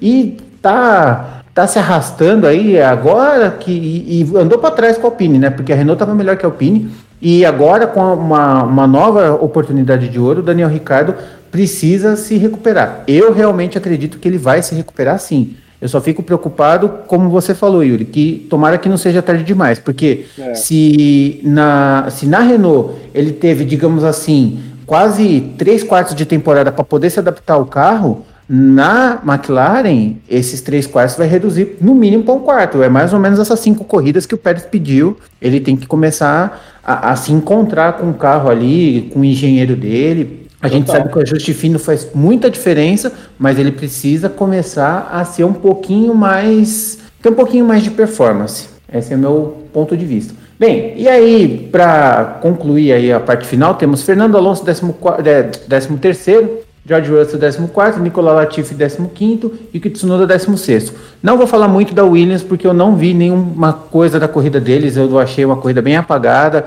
No Mônaco, que também não tem como fazer muito mais coisa, a gente esperaria até um George Russell fazendo alguma graça a mais ali, alguma coisa um pouco mais ousadia, que se, se tivesse oportunidade, mas numa pista como essa é realmente quase impossível. É, mas a gente tem um pouco para falar de Fernando Alonso e de Tsunoda. Queria falar um pouco mais rápido sobre eles, porque assim, falar de Fernando Alonso hoje para mim é chover no molhado, é falar o que eu já falei dos outros no, nos outros episódios. Ele tá ruim, ele não tá bom, ele precisa melhorar, ele não tá se encontrando com o carro e tá e é um bicampeão tomando pau do Esteban Ocon, que também ficou um ano parado, né? Então, a, a, a, comparação que eu faço de Fernando Alonso com Esteban Ocon é exatamente a mesma que eu faço de Vettel com Lance Stroll. E Yuki Tsunoda também, já para dar meus pontos, eu acho que ele já está começando a se afundar. A, a metralhadora de Helmut Marko já está mirando nele, já começou a ter uns disparos. Ele tomou bronca da equipe como um todo, que não estava seguindo as ordens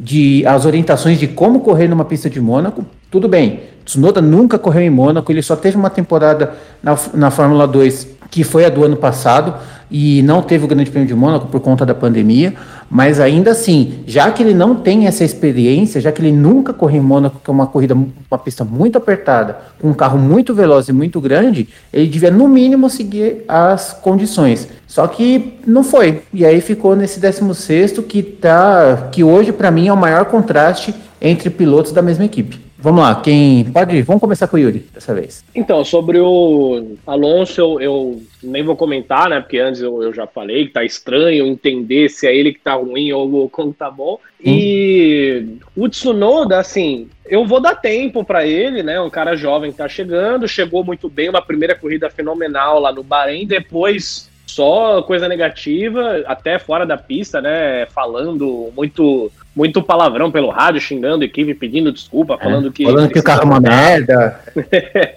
Agora, o que eu tenho mais para falar dele é sobre o seu Helmut Marko mesmo. Eu tô com uma baita preguiça dele. Ele não aprendeu ainda que piloto jovem precisa de tempo. Eu, eu acho que ele ficou muito impressionado com o que que o Verstappen fez quando ele foi para a Red Bull e venceu a sua primeira corrida lá. Mas é, e o Vettel também, né? Verstappen. E o Vettel também, né? Ele ficou mal acostumado com Vettel e Verstappen, né? Dois grandes é, super novos, a gente né? Tá, a gente está falando de um tetracampeão que foi o mais jovem campeão, bi, tri, tetra e um cara que provavelmente vai, eu não sei quantos, mas vai ter alguns títulos também na sua carreira, que é o Max Verstappen. Então, assim, pelo amor de Deus, você não vai ter isso todo dia. Olha quantos talentos você queimou já. Você não acha Nossa. que tá na hora de todo dia soltar aspas negativas sobre o seu próprio produto? Você não tá contribuindo. Então, por que, que você tá fazendo isso? Eu tenho muita preguiça dele agora. Eu, eu acho que passou desse tempo dele ser, ah, legal, é, é um cara polêmico que fala mesmo. Não, já, já passou desse tempo, já tá cansativo, já, já tá chato. Eu tenho é, preguiça do, do Helmut Marko hoje. E uma coisa vocês concordam que comigo? Eu concordo plenamente. Uma coisa que você falou que me chamou muito a atenção, né? Ele faz aspas negativas que gera propaganda negativa. E numa empresa que é numa empresa que é a Red Bull, que gosta tanto de marketing, tanto de propaganda é. positiva, que é, que é o case de sucesso mundial de propagandas e divulgações, e tem um cara um azedo como esse, que é, é o Helmut Marko, metendo bronca, sabe Talvez. assim? Eles pensem aquela história do falem bem, falem mal, mas falam de mim, né? Mas mesmo assim, eu acho que, que os pilotos jovens que estão chegando para AlphaTauri, que é sua equipe B, eles estão lá para crescer mesmo, precisa de mais paciência. E, e só para acabar, eu não ficaria surpreso se as coisas seguirem como estão, se o Alex Albon voltar para AlphaTauri no lugar do pequeno japonês. Nossa, tal como foi o Kvyat, que do nada ficou fora e voltou. Aí chamou aquele aquele loiro Hanson lá, que eu não lembro mal dele. Brandon aí, Isso, Brandon Hartley. Aí voltou. Ixi, foi uma zona, uma farofa. Ó, assim, a AlphaTauri ela é muito legal, ela é uma equipe muito simpática, um dos carros mais bonitos. Mas assim, é, esse tipo de comportamento só mostra o quanto ela é desorganizada na, na, na parte interna ali, né?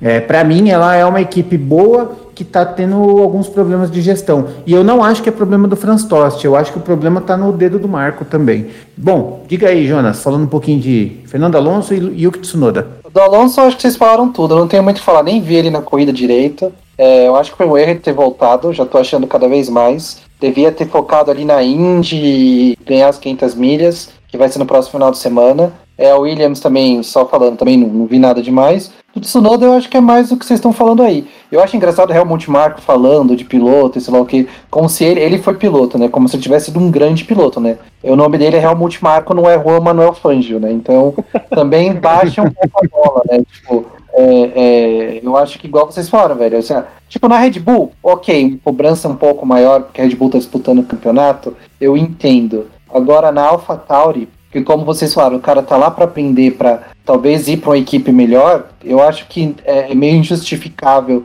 em cinco corridas de um piloto já ficar enchendo o O Tsunoda não está correspondendo quanto tanto quanto a gente imaginava? Não está, mas mesmo assim, é questão de adaptação com o carro, é um monte de pista que ele não correu, é, é, às vezes ele, sei lá, também, pode ser que ele não escutou alguma coisa da equipe, é questão de, de juventude, é questão de... Maturidade mesmo é, da idade, né? questão de orientar melhor. Então eu acho que ele é, é, precisa de uma orientação melhor. Eu acho ele um bom piloto. Dá para ver na, na Fórmula 2 ano passado que ele foi bem, então ele é um bom piloto. Mas é isso, também não pode ficar colocar o carro na frente dos bois, sabe? Como você e a questão do marketing da Red Bull é bem isso que você falou. Como é que pode uma empresa que, você sabe, fazer aquelas coisas, colocou o cara para pular de paraquedas do espaço, sabe? Que tem corrida de avião, e tudo isso e tem um cara como Helmut Marko e ninguém tapa a boca desse cara e fala: Meu, chega, parou, dá bronca, dá bronca aqui dentro, sabe? Não fica dando bronca em público pra é, é fazer os pilotos ficarem acuados, sabe? Aí não, não corre direito e fica uma espiral negativa, sabe? porque o psicológico de piloto é muito importante. Então eu acho que é, besteira, eu acho que esse cara não deveria nem continuar. O programa de pilotos jovens da Red Bull acabou. Não tem mais ninguém, por causa dele. Não tem. Eu, uhum. eu não iria querer entrar no, num programa de pilotos jovens da Red Bull, se eu fosse molecão. Tem outros programas, tem da Renault, tem da Ferrari, tem da Mercedes, da McLaren. Eu escolheria, se eu pudesse, qualquer um outro desses e não da Red Bull, para chegar lá e o cara me fazer isso. E como o Yuri falou, olha quantos talentos a gente falou na última vez: Antônio Félix da Costa, Sebastian Boemi, Boemi. Eric Verne, Raimel Soares também não era tão bom, mas ok, é um, um outro cara limado. Alex Virou Albon. DJ depois. É, é, Virou DJ. DJ virou Jaime. É.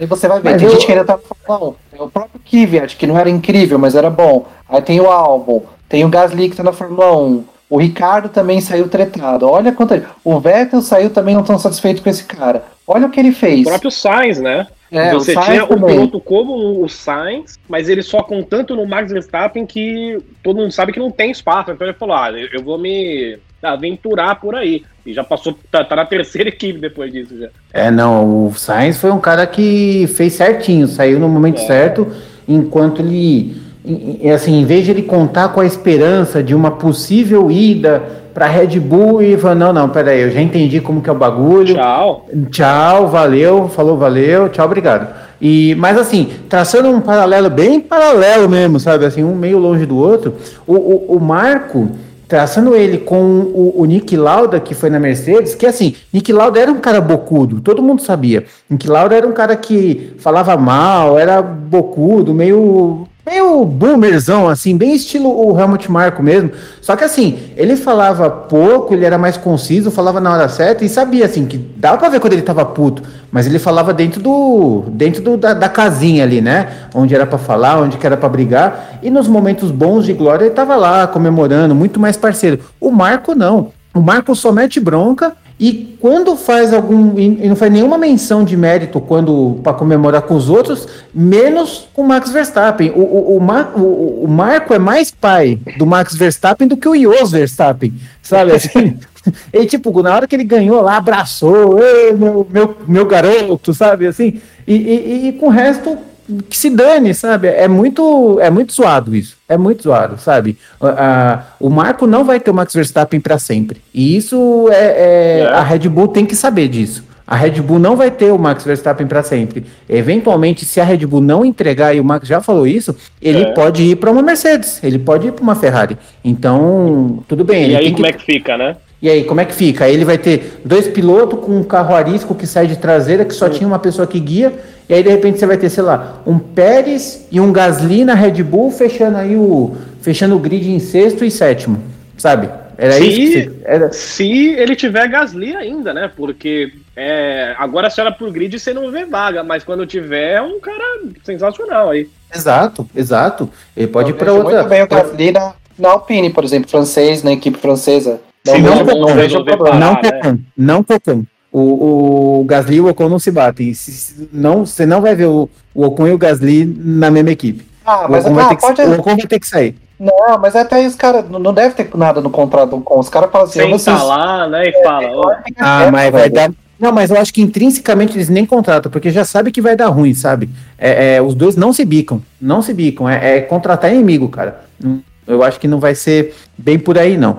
Bom, gente, vamos, encer- vamos acabar aqui a nossa parte da análise. Temos aí um, um final para poder comentar o nosso podcast. Eu acho que a gente falou bem, falou bem das coberturas aí, falamos bastante sobre pontos importantes e até alguns pontos menores. Eu acho que foi bem legal. E vamos, vamos se encaminhando aí para nossa reta final desse podcast. E aí a gente vai falar aí de duas notícias muito tristes que a gente teve. É, uma que foi du- duas surpreendentes, na verdade, né? Mas uma delas muito mais surpreendentes, onde a gente ficou sabendo durante a corrida da, do GP de Mônaco sobre a morte de André Ribeiro, piloto de Fórmula Indy, que ganhou lá a Indy, a Rio 400, se eu não me engano, em 1996, uma corrida super legal, que foi transmitida pelo SBT. Foi um show de transmissão, eu lembro bastante disso. E o André Ribeiro, que também é famoso por ter as suas concessionárias de, de carro, meio que embaixador da, da Honda, enfim, é- é, eu tomei um choque, cara, e os jornalistas em volta também tomaram um choque, né, porque aparentemente Fábio Seixas, que tinha bastante contato com o André Ribeiro, ficou surpreso, ele teve aí, foi câncer no esôfago, né, que ele... Câncer no intestino. E aí, o- Câncer e aí no- é, câncer no intestino. E aí eu concordo com você nessa história de jornalistas, porque, além de tudo, ele era super novo, né? Ele tinha 55 anos. Muito É, novo, muito novo. muito e foi novo. meio que. Não- com certeza não foi do nada, mas para quem convivia com ele de muito perto, o Fábio Seixas mesmo falou, é, é, foi do, o que estava acontecendo.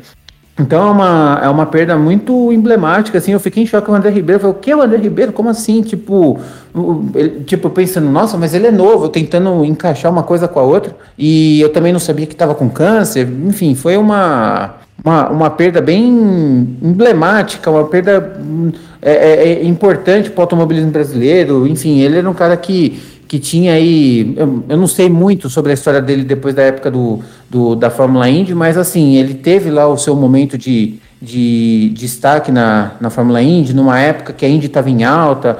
É, é para quem é, é, um pouco mais velho e acompanha automobilismo como eu acompanho, sabe quem é André Ribeiro e realmente é uma notícia muito chocante.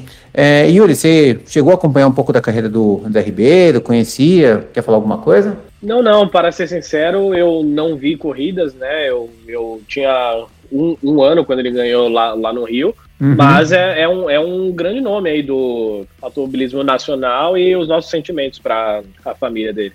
Verdade. É, o nosso sentimento aí é para a família do André Ribeiro e tudo mais, que, enfim, está passando por essa fase tão complicada, a gente, infelizmente, acaba lembrando que não é só de Covid que o mundo está vivendo, né? As outras doenças continuam, né? E realmente muito, muito, foi muito impactante, assim, essa, essa perda. André Ribeiro corria muito com, foi bem na época que corria junto com Gil de Ferran, que ganhou Indy 500, André Ribeiro fez uma boa carreira na, na Fórmula Indy, né? então fica, fica aí a, a, a, memória, né? E outra perda que a gente teve hoje, no dia da gravação dessa, desse, pod, desse podcast, né, dia 24 do 5, morreu também Max Mosley, que foi presidente da FIA por muitos anos, fez grandes feitos na Fórmula 1, no automobilismo em geral, principalmente a parte de segurança, e também se envolver em grandes polêmicas que ele teve lá na, na vida pessoal dele. O Jonas tem algum quiser trazer alguma informação mais detalhada aí, fique à vontade. Ele morreu com 81 anos. É, ele tentou ser piloto no, nos anos 60 e ele foi dono da March, uma equipe, né? Ele, ele foi um dos criadores da March, o Amy de March. Era de Max Mosley. É, e depois aí ele junto com o Bernie Eccleston revolucionaram a Fórmula 1 ali no final dos anos 80, começo dos anos 90. É, ele sucedeu o Balestre na presidência da FIA em 93 e ele ficou até 2009. Em 2008, é, ele foi pego. É, não, acabaram vazando umas fotos dele numas, num momento sadomasoquista, ele vestido de, de nazista, com um monte de mulher e tal. E aí isso afetou muito a imagem dele. E ainda mais porque o pai dele era do partido nazista inglês. Então, tipo, era meio. Pegou muito mal. Mas eu estava lendo aqui no, no blog do Fábio Gomes, eu vou até parafrasear aqui, e ele diz assim que o Max Mosley era um homem inteligentíssimo e acredita em conciliador. Aí sobre as aventuras e festinhas com cinta liga de cor e chicotinhas, fico com duas opiniões registradas na época quando personagens da Fórmula 1 foram ouvidos a respeito de, de, em busca de discursos moralizantes, sabe, aquela coisa meio chata. Ele falou assim, o Bernie Eccleston falou assim, participei de todas as reuniões que Max foi últimos 30 anos, menos essa, que muito me interessava. E a segunda opinião foi: eu queria muito ter sido convidado. A segunda opinião foi Kimi Raikkonen que falou. Então, então é isso. É, apesar dessa, dessa, desses, dessas coisas mais, mais lúdicas, mas ele foi um cara que mudou muito a Fórmula 1 e a gente, assim como com o André Ribeiro, nossos sentimentos de família. É, ele morreu de. Deixa eu só ver aqui. É, eu, eu, não sei do que ele morreu agora, não tô conseguindo ver. Eu acho que não foi divulgado quando a notícia que veio. Ah, não foi divulgado, então tá bom. É, bom, ele faleceu hoje, hoje na segunda, dia 24 de, de maio, quando a gente tá gravando. E, e é isso, é, um, é uma notícia triste pro mundo da Fórmula 1. Todas as equipes fizeram posts falando sobre ele. Eu pensei até que nem ia rolar, justamente por causa desse escândalo, e pareceu que todo mundo quis meio que se afastar dele, mas no final o pessoal foi bem. É, é, foi bem cuidadoso e, e, e, e, né, tem que, tem que agradecer, porque ele, ele foi o cara que depois que o, que o Senna morreu, é, é, lutou muito por essa segurança. E aliás, tem uma passagem dele que ele não veio no enterro do Ayrton Senna em 94 e ele decidiu ir, que foi no mesmo dia no, do dia seguinte do Roland Ratzenberger. Ele disse que eu vim nesse porque todo mundo ia estar no do Senna. Isso mostra que ele era um cara que é. íntegro, íntegro e, e foi, foi bem legal da parte dele essa, essa, essa atitude. Então é isso, a Fórmula 1 perde. Né, já não estava mais na Fórmula 1 faz um tempo, mas perde um dos grandes nomes que fizeram parte do circo aí nesses, nesses últimos 30 anos. É, e, e, sem falar que assim, ele, ele acabou se envolvendo nas polêmicas, mas assim, não é porque a pessoa se envolveu nas polêmicas, claro, não, é, é, eu, eu não aprovo o, o, as atitudes dele na, nessa parte da vida pessoal, mas também não tem como você falar assim, ah, tudo isso que fez apaga tudo, tudo o que ele fez nesse momento apaga tudo que ele fez no outro lado. Eu acho que tem que saber separar dentro de uma dentro de um nível aceitável aí. Você ia falar, Yuri? É, só para trazer aqui o, o tweet do Damon Hill, né, campeão mundial de 96, muito será falado nos próximos meses e anos sobre esse homem complicado e controverso, mas por hora que Deus é, permita descanso para sua alma e condolências para a sua família, né? Eu acho que resume muito aí. É verdade, bem isso. Bom, falando mais um pouco, agora vamos voltar mais um pouquinho da falando da, da, da corrida em si, que a gente acabou não falando, né? Ah, o, o, Yuri, que já, que já ouve nosso podcast há algum tempo, a gente sempre fala aqui: piloto do dia, roda presa e a zebra da, da corrida, né? Então vou, vou deixar, vou fazer as honras aí, vou, vou dar as honras para o Yuri, que é o nosso convidado, para você falar quem é o seu piloto do dia, quem é. Bom, vamos começar pelo piloto do dia. Aí começa, vai, vai Yuri, Jonas e eu. Vamos lá, piloto do dia para você, Yuri, nesse GP de Mônaco. Maravilha. Eu vou seguir, né? Talvez seja um, um pouco chato, mas eu sigo é, o que foi votado lá na transmissão oficial. Eu vou de Sebastian Vettel pela corrida que fez, pelo local que fez, né?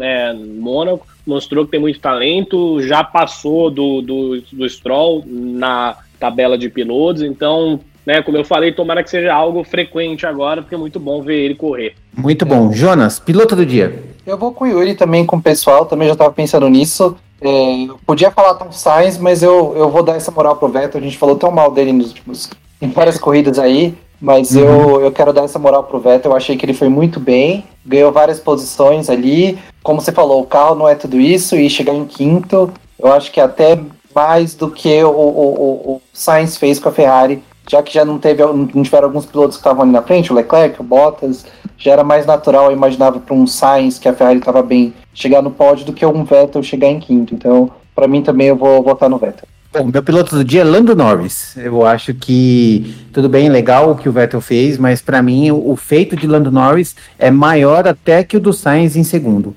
porque é, é, o cara tá guiando, ele só não ficou em segundo porque a pista não permitia basicamente. Lando Norris com o seu carisma, com o seu auge. Lando Norris, para mim, piloto do dia. Bora, Yuri, roda presa para você. Roda presa, pior piloto do, do dia. É, tem a piada pronta que, é né? é o, que é o Bottas, né? Então. Eu ia falar, falar tipo, roda, roda presa, presa da Mercedes. Então, roda presa eu acho que não tem como a gente fugir dessa vez, né? Eu acho que vai ser unânime. Roda presa é a roda presa do Bottas.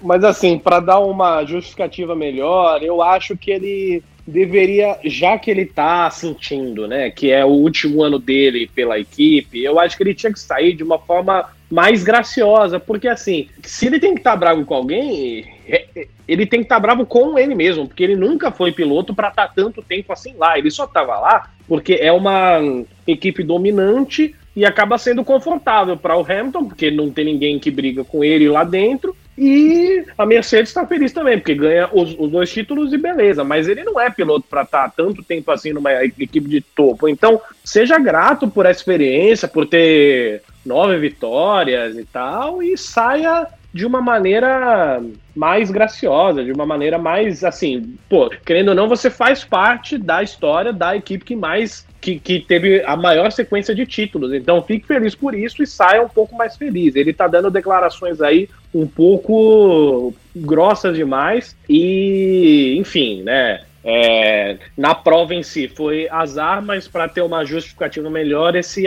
essa atmosfera carregada que o Bottas está, está trazendo aí. Muito bom. Jonas, roda presa para você. Roda presa, eu vou meio que na do Yuri, mas não tanto, mas eu vou na Mercedes nessa corrida. Eu acho que a Mercedes foi muito mal. Apesar do Bottas ter largado bem, eu acho que Mercedes como equipe não se encontrou. A gente já falou lá da bronca, bronca, entre aspas, ameaça, entre aspas, que o Toto Wolff deu ali pelo Instagram, mas eu acho que a Mercedes foi bem mal. Eu acho que não, não, não, não se achou. E, e, de novo, né? A, piada pronta, a roda presa é a roda presa da Mercedes ali no carro do Bottas. Mas é, eu, eu. Até estranho falar isso, mas dar uma roda presa para para Mercedes, mas eu acho que se for um momento que tem que dar é nessa corrida. Bem, meu roda presa vai para Daniel Ricardo, que tá é, é, é, é, o extremo oposto de Lando Norris. Tudo que o Lando Norris conseguiu fazer, Daniel, o, o Daniel Ricardo fez ao contrário. Então, roda presa para mim, Daniel Ricardo. E a zebra, me diz aí quem foi a, a zebra da corrida, Yuri? Ou o momento que foi a zebra da corrida? A zebra eu vou de Antônio Giovanazzi, chegando em décimo, primeiro ponto dele e da equipe esse ano. Talvez a gente veja mais um par de vezes, mas vai ser difícil. Então é, é uma zebra positiva, né? Ele chegando nesse pontinho aí para a equipe. Muito bom. Jonas, sua zebra. Minha zebra eu vou dar para Aston Martin, como você falou, e eu, eu, concordo que foi pontual esse resultado da Aston Martin. Eles não estão com carro para fazer é, um quinto e um, um oitavo, mas também, né? É pontual, mas estavam ali na hora certa, no momento certo, é, para brigar ali para aquelas posições. Então, a, minha, a minha zebra é a Aston Martin, que pô, fez bastante pontos. Fez 10 com o Vettel, mais uh, 4, fez 14 pontos numa corrida, uma coisa que eles não tinham feito o ano todo ainda. Então, fez eles subirem um pouco na tabela de, de construtores, então vai para Aston Martin. Muito bom. E o meu, minha zebra vai para Sebastian Vettel. Eu acho que o Vettel fez o, o, o que dava para fazer. O overcut dele foi muito bom. Tudo bem que contou com, com a má estratégia da, da Mercedes, mas ainda assim não dá para tirar que lá naquela disputa que não foi vista e nunca será vista, que apareceu Lance Stroll, então não dá para mostrar ali o, o, o, mérito da garra que Vettel teve para seguir em quinto lugar e terminar a sua, a sua corrida na, na sua melhor classificação de muito tempo, diga-se de passagem.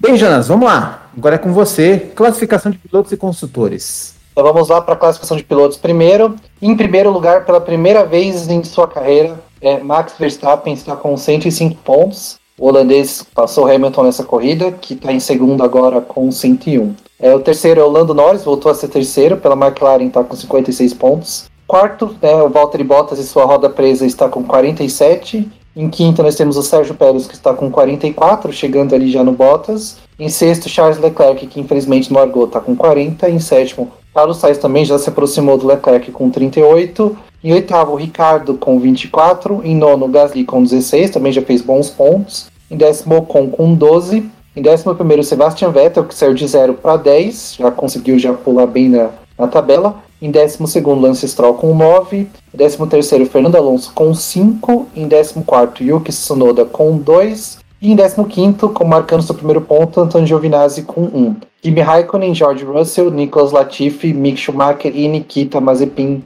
não pontuaram ainda. Ok. Já... E construtores? Então, já de construtores, nós temos a Red Bull, agora passou a, a, a ser a primeira colocada é, do Mundial de Construtores com 149 pontos. Em seguida vem a Mercedes com 148, é um pontinho só atrás, está bem equilibrada. Em terceira, a McLaren está com 80, muito legal, acho que é uma bela pontuação da McLaren. Em quarto, a Ferrari com 78, mostrando que a gente tem disputa entre primeiro, segundo, terceiro e quarto.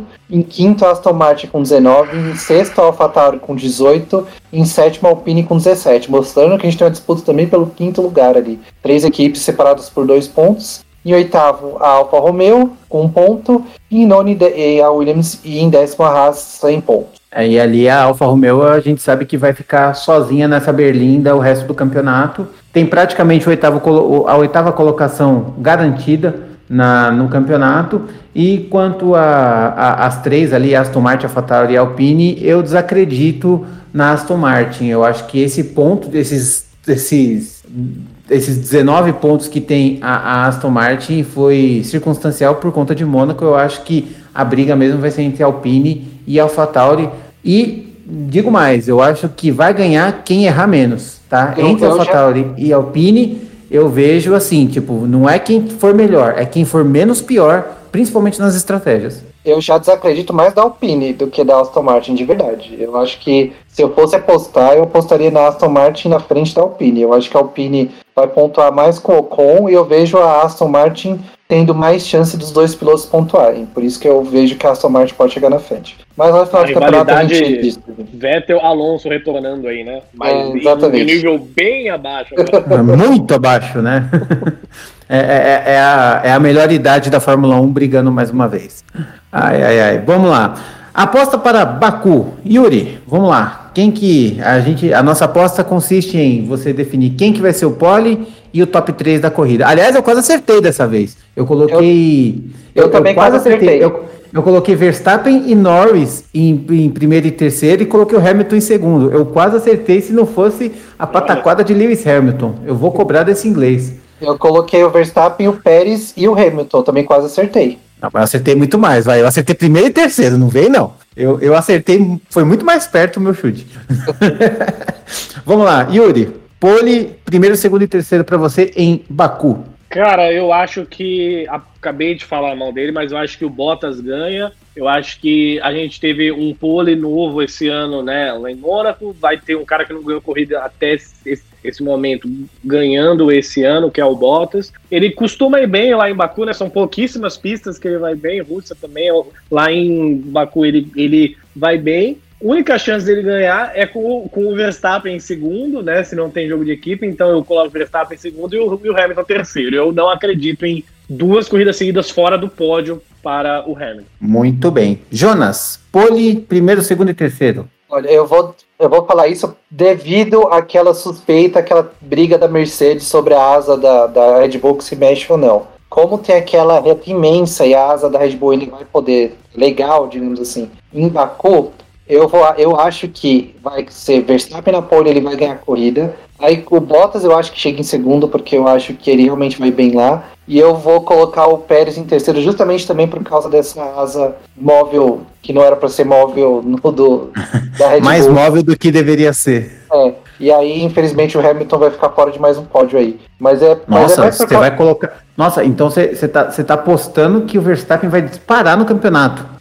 Sim, tô apostando que o Verstappen vai dar essa paradinha. É uma aposta e uma torcida, porque eu acho que vai chegar uma época que a Mercedes vai ganhar umas 3, 4 seguidas. E aí. É, aquela, a, aquela, aquela época que envolve Bélgica, Alemanha, Exatamente. né? Tipo aquele, aquele miolo lá, né? Que é. ele sempre fatura tudo. Vai estar tá calor e aí vai ser melhor para os carros, pro, pro, carros da Mercedes, então é uma, uma, aposta e uma torcida. Mas eu acho que, justamente por causa dessa, dessa história da asa aí, aquela reta enorme de Baku, pode ser vantagem para. E o motor da, da, da, da Red Bull tá, tá, tá bem legal também, tá bom. Então eu acho que é uma, que é uma boa aposta. Então. E também tem aquela parte sinuosa, que a Red Bull também vai bem em curvas de, de, de baixa, então eu, eu, por todos esses motivos eu coloco essa, essa como minha aposta. Olha, eu estou em dúvida quanto a pole, porque assim, ao mesmo tempo que a gente tem uma Red Bull com um bom motor é, e um, um excelente piloto de pole, que é o Verstappen, a gente tem uma Mercedes que tem, uma, tem tido uma estratégia um pouco mais conservadora nas classificações para assim prefere largar em segundo para ganhar a corrida e faz muito sentido isso no momento que a Mercedes vira. Só que tem o Lewis Hamilton que é o recordista de poles, é o verdadeiro poleman, independente do carro que tem na mão. Então, cara, difícil. Eu vou colocar pole no Verstappen porque eu acho que assim a, a, a Red Bull é é assim, a cobrança está na Red Bull. A Red Bull é que tem que dar tudo de si para conseguir ganhar da Mercedes e não o contrário. Então eu acho que a pole, então assim, qualquer micro vantagem que a Red Bull tenha é vantagem para tudo. E a, a, Mercedes não, a Mercedes é uma equipe mais completa, mesmo largando em segundo ou terceiro, pode ganhar corrida como já aconteceu. Então para mim, pole vai ser de Max Verstappen. Agora, o pódio vai ser Max Verstappen, Hamilton e, e Bottas, vai. Vou colocar um bem conservadorzão dessa vez. Esse vai ser o meu, essa foi a minha aposta. Verstappen de pole e, e o resultado final, Verstappen, Hamilton e Bottas. Bem, vamos lá. Finalizando agora o nosso podcast, nosso Podiumcast. É, passo aí para o Jonas mais uma vez para dar a dica do dia. Vamos lá, Jonas, com você. Então, eu acho que é um filme que nós três aqui já vimos. Dessa vez vi, é um filme de novo. Eu não vi, eu não vi, eu quero ler, eu quero ver. Então vou tentar não, vou tentar não dar spoiler. É um filme que chama. Eu vou aproveitar que Mônaco, que é uma pista adicional, e tá, como a gente falou naquela é, história de Tríplice Coroa, né? Tríplice Coroa são três pistas que, se o piloto ganhar, são as três mais tradicionais corridas do mundo, né? Nós temos o Grande Prêmio de Mônaco, as 500 milhas de Indianápolis, que vai acontecer no final de semana, no próximo final de semana é, do, do, da, da gravação desse podcast, e as 24 horas de Le Mans. As 24 horas de Le Mans é uma coisa super tradicional que acontece na França, e nos anos 60, é, baseado na história real, o filme chama Ford versus Ferrari, o filme que eu vou indicar. Nos anos 60, a Ferrari estava com hegemonia enorme de, de vitórias em Le Mans, e aí a Ford e a Ferrari decidiram, a Ford estava com vendas baixas nos Estados Unidos, ela decidiu se associar à Ferrari para mostrar que a gente, ah, a gente é legal, a gente é cool, porque a Ford só vendia carro pra gente mais velha, pai de família e tal. O... Só que a Ferrari deu um,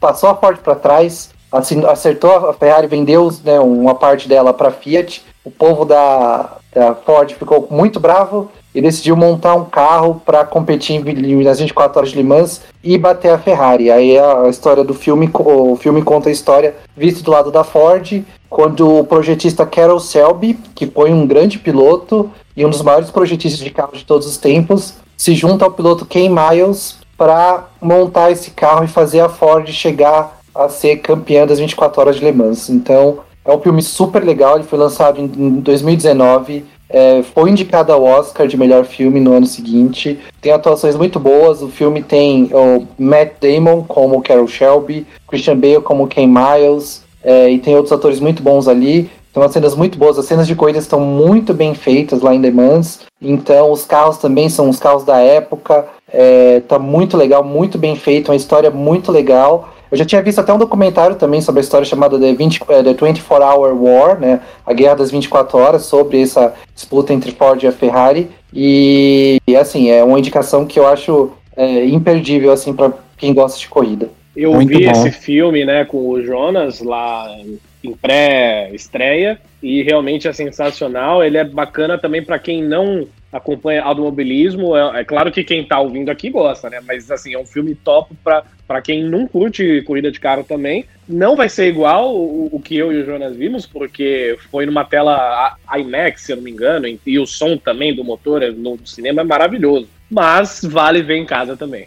Muito bom, muito bom. Eu não pude ver, cara. Na época que tava passando, eu não tive a oportunidade de, de assistir, e aí depois não achei nos, nas streaming da vida, então Fiquei, fiquei chupando o dedo, mas eu vou procurar. Eu, inclusive, procurei esse fim de semana. Eu achei que tinha na Amazon e não tem. Mas, beleza, quero ver em dia aí. E falando só mais um pouquinho da Tríplice Coroa, né? Que é Mônaco, 24 horas de Le Mans e 500 milhas de Indianápolis.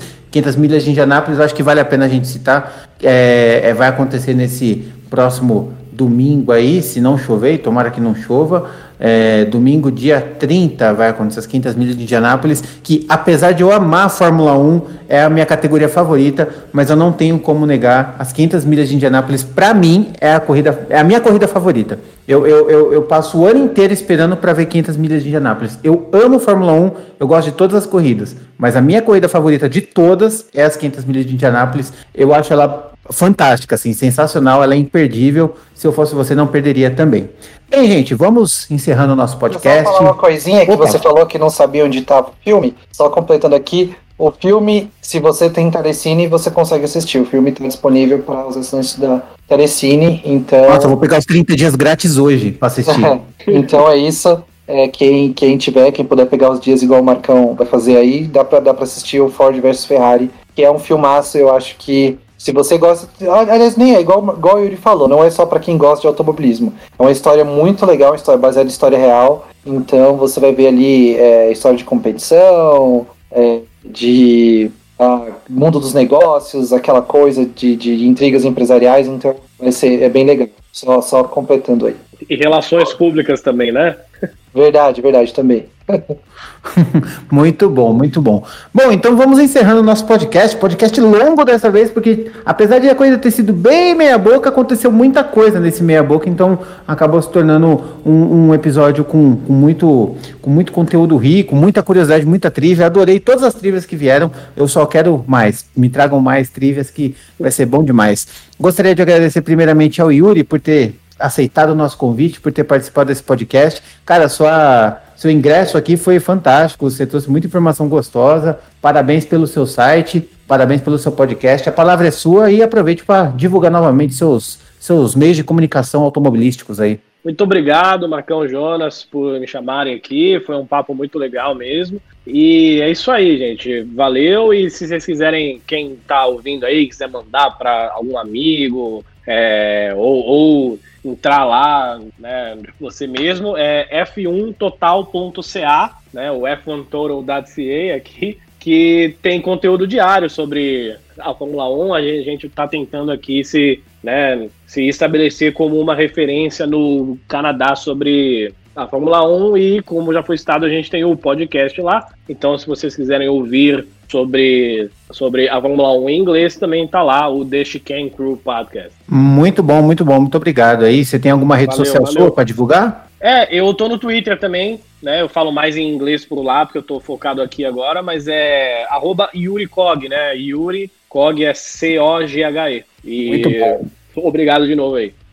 Obrigadão, Yuri. Obrigado pela participação. Jonas, meu amigo, meu parceiro, muito obrigado por mais esse podcast. A palavra é sua. Eu também agradeço o Yuri. O Yuri é um amigo já faz um tempo, pelo mundo da velocidade, pela Fórmula 1. É, já garanto que a gente vai chamar mais vezes aí para esse papo. E acessem o site dele, é muito bom, é muito legal. E eu agradeço a todo mundo. A gente se vê a gente se vê por aí, a gente se vê em Baku, né? A gente se escuta em Baku, né, o Marcão? Ou será que talvez tenha, alguma surpresa no caminho aí? Quem sabe a gente tem alguma surpresa na segunda-feira que vem? Não sei, não sei, estamos pensando, mas quem sabe aí. Se não, em Baku a gente estará lá.